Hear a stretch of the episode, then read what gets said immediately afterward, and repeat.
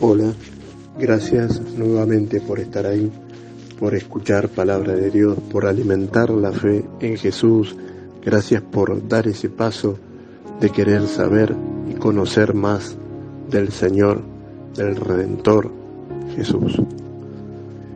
Desde ya quisiera ir al pasaje de la Biblia en el Evangelio de San Mateo, capítulo 5, donde Jesús habla la multitud.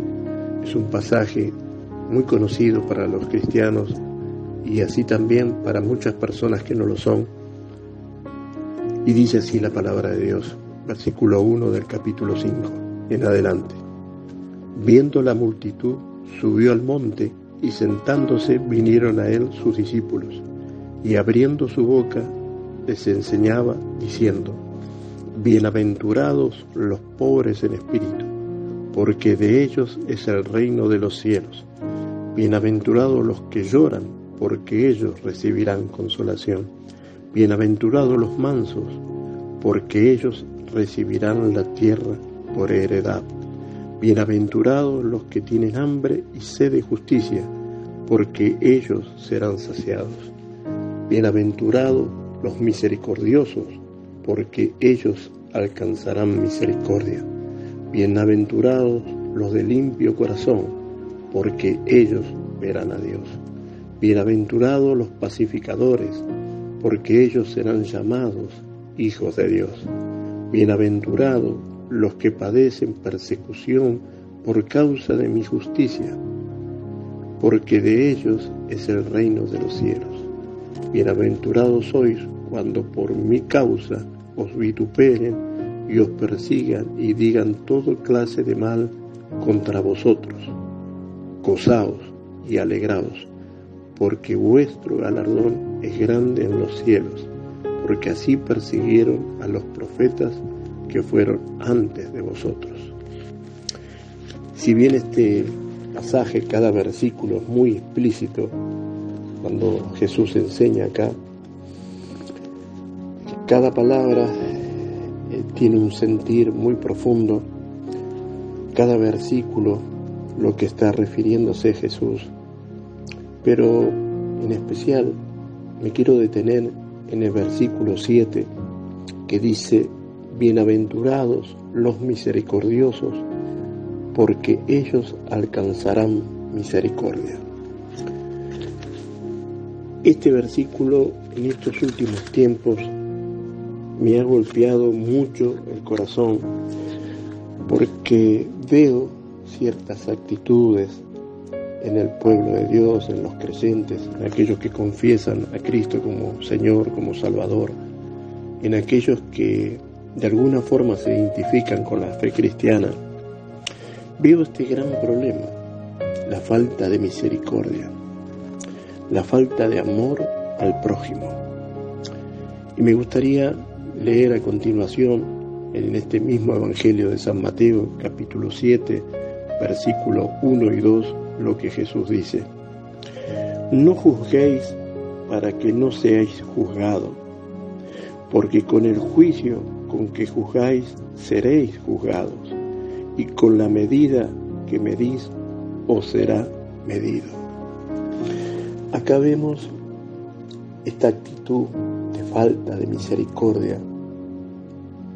Genera un gran problema para aquellos que profesamos la vida cristiana y aquellos que quieren de alguna forma profesar la vida cristiana.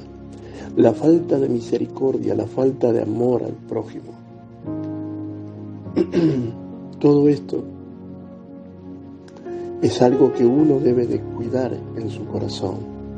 Si uno tiene algo contra alguna persona por el hecho de lo que le ha sucedido, de las palabras que ha tenido con esa persona, de los contradichos o de los hechos en sí, de cómo se relacionaron, las dificultades que tuvieron, o quizás eh, la persona por algún motivo defraudó, traicionó los sentimientos de uno.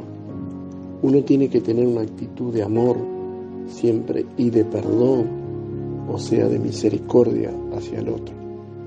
Porque el mismo Señor nos dice, ojo, con las mismas reglas que medís, vas a ser medido. Es importante tener en claro esto.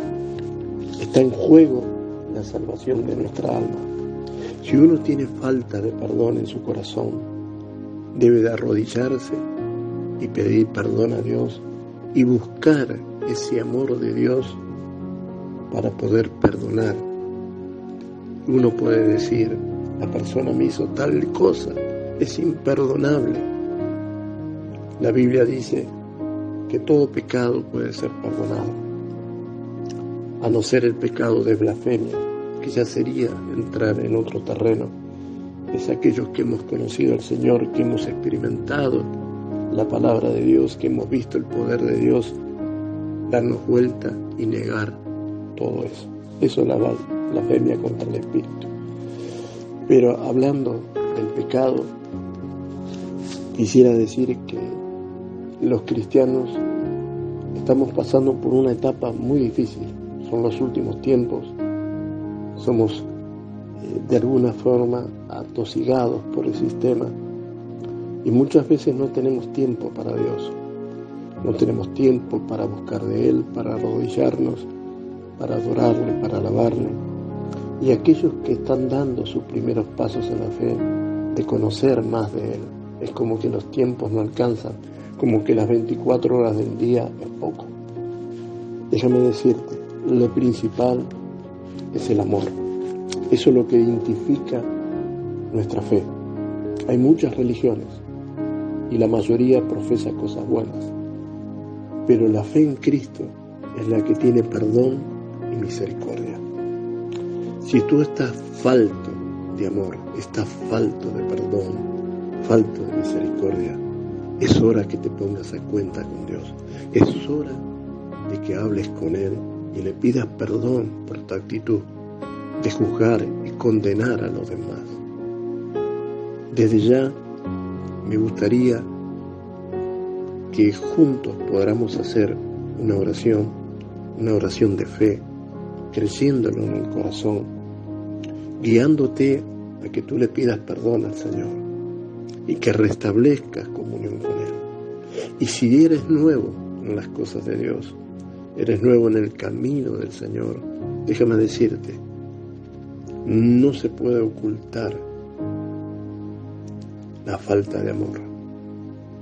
En cada momento que vivas vas a necesitar de ese amor de Dios. ¿Sí? Vas a encontrar circunstancias hasta en el mismo correr del día que te van a obligar a usar el amor. Así que bueno, yo te invito con tu corazón abierto que tú hagas esta oración conmigo, que repitas estas palabras y te pongas a cuenta con Dios y que pidas perdón por tu falta de amor.